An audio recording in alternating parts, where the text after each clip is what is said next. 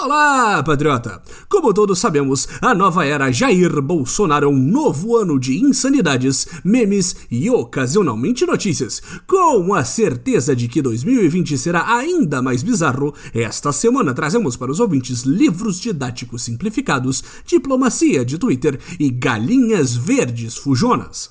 Está entrando no ar o Notícias do Boletim.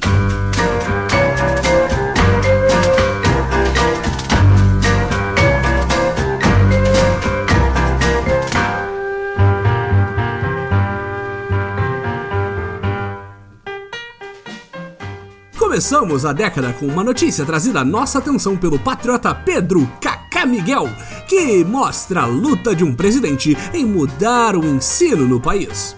Bolsonaro defende mudança em livros didáticos. Muita coisa escrita, tem que suavizar. Enquanto criticava Paulo Freire por não ensinar regra de três, nosso iluminado líder declarou que vai promover aguardadas mudanças nos livros didáticos de nossos patriotinhas. Já não era sem tempo, ouvintes! Reclamando mais uma vez de como leis são elaboradas, Jair denunciou que, infelizmente, será obrigado a distribuir livros produzidos durante a ditadura comunista que dominou nosso país desde o fim da Revolução Militar em 1985. De acordo com o capitão, os livros serão transformados a partir de 2021, quando implementará mudanças para tornar a educação ainda melhor.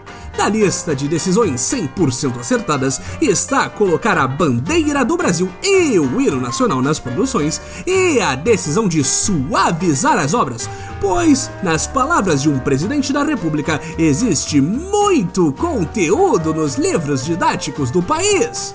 Meus parabéns pela decisão, meu capitão. É disso que precisas o jovem um mundo cada vez mais radicalizado e ignorante. Menos conhecimento.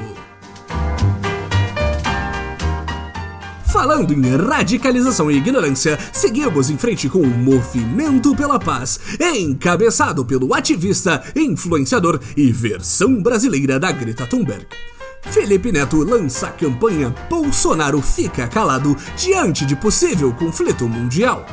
Segundo falaram no Zap Zap, o planeta com certeza ruma tragicamente para a vigésima versão da Terceira Guerra Mundial, ouvintes.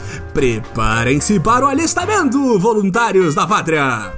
Mantendo a tradição de começar uma guerra para ser reeleito no segundo dia do ano. O laranja líder norte-americano Donald Trump ordenou um ataque para executar um general iraniano com futurísticos drones e deixou o mundo em alerta sobre as repercussões do caso.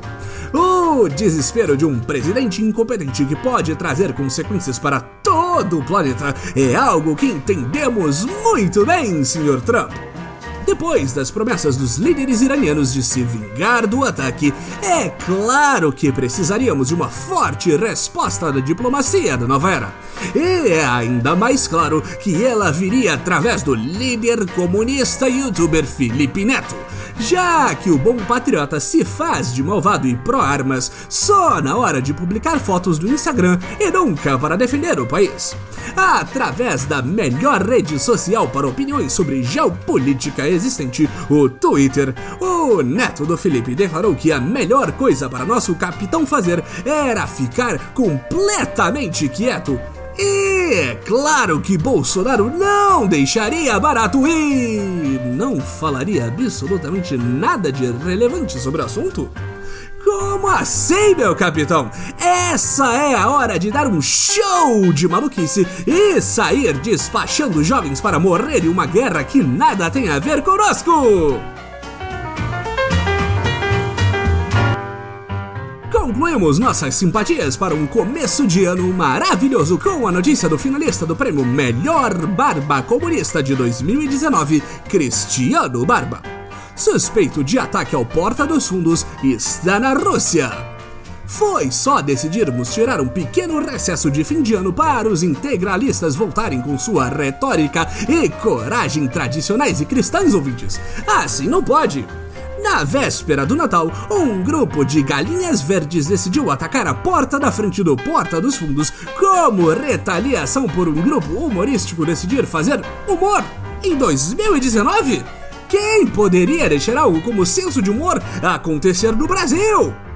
Depois de um ataque que seria considerado terrorismo em qualquer outro contexto, caso fosse perpetuado por outro grupo que não um conservador e fascista, ser completamente ignorado pelo governo federal ou pelo super-ministro Moro, a polícia do Rio de Janeiro decidiu parar de executar pobres nas ruas um pouquinho e passou a investigar o grupo que assumiu a autoria do ataque, tal qual o Estado Islâmico no Oriente Médio.